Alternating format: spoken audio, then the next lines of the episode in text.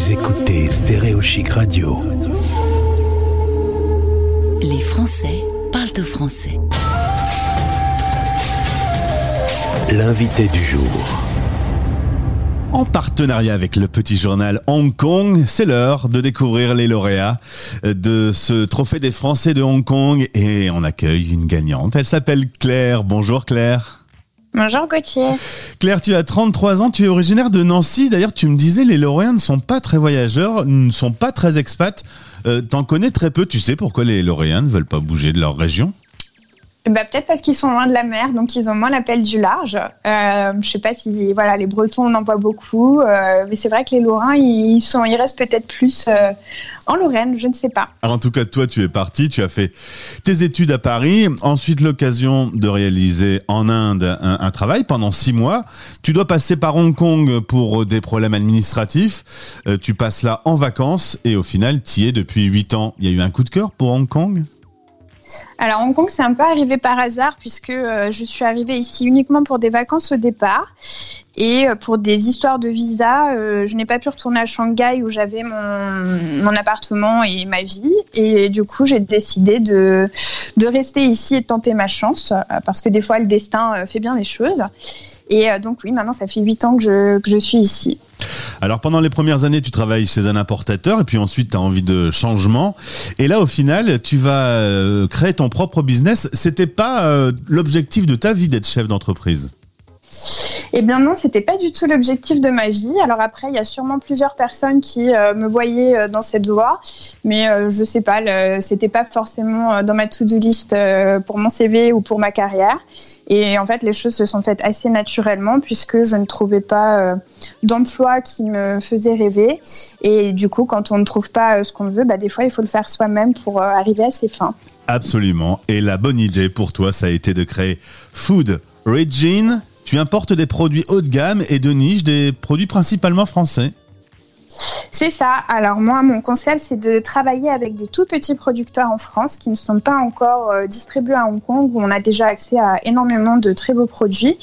Euh, mon food d'origine, c'est vraiment pour mettre en avant bah, des gens, euh, leur travail et le terroir, et de les mettre en lien direct en fait avec avec mes clients. Je travaille avec un maraîcher, par exemple, qui travaille avec Mar Yannick Aleno en France. Ouais. Et c'est la première fois qu'il vendait en direct, en direct à l'étranger, bah, en Asie.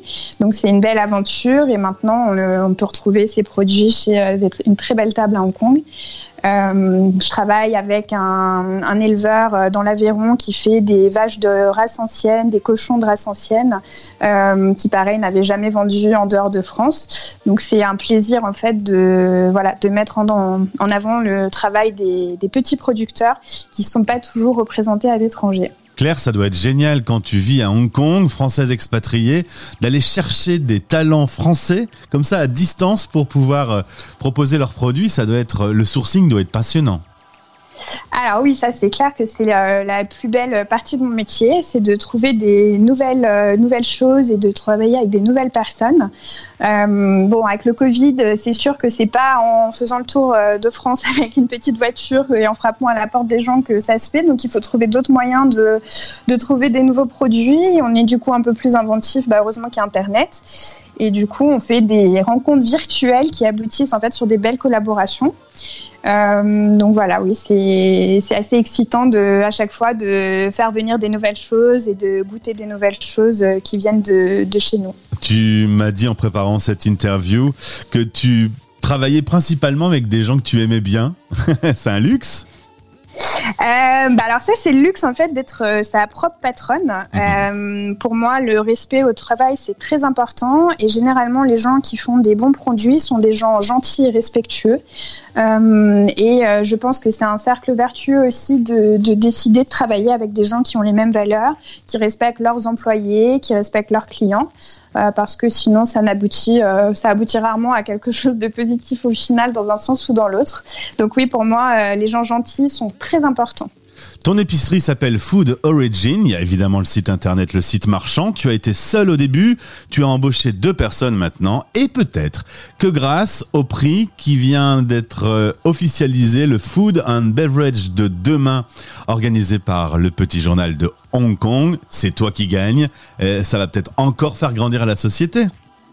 Bah, ça serait un plaisir d'accueillir des nouvelles personnes et de bah, diversifier éventuellement euh, euh, les tâches. Euh, en effet, donc là, pour le moment, on a un site marchand et on vend aux hôtels et restaurants, mais il y a plein de possibilités qui s'ouvrent encore à nous, comme avoir une boutique ou, ou agrandir notre gamme de produits, et recruter plus de monde pour pouvoir faire découvrir encore à plus de gens tout notre catalogue de producteurs.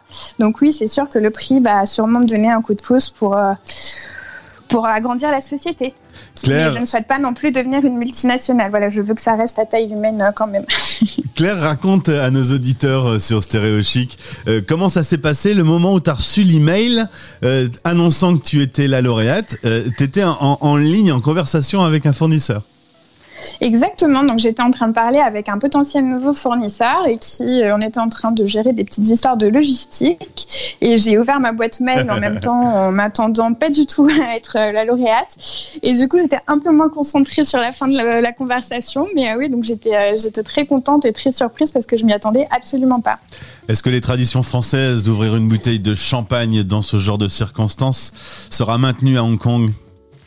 Euh, bah, après la cérémonie ou le lendemain, oui, sûrement avec mon équipe, euh, on ouvrira une petite bouteille, oui, pour euh, fêter bah, le travail qu'on a accompli, parce que c'est pas juste mon travail, c'est un travail collectif aussi, et qu'il faut aussi remercier les gens qui sont avec nous au quotidien pour bah, pour nous pousser dans l'aventure et qui nous aident, qui ont contribué aussi à cette victoire. Claire qui a créé Food Origin, gagnante du trophée euh, Food and Beverage dans le cadre de ce trophée des Français de Hong Kong organisé par le Petit Journal. Félicitations encore à toi, à toute ton équipe et au plaisir de se retrouver sur l'antenne de la radio des Français dans le monde. Bah oui, évidemment. Merci beaucoup, Gauthier. À bientôt, Claire. Au revoir. À bientôt. Les Français français. En direct à midi, en rediff à minuit.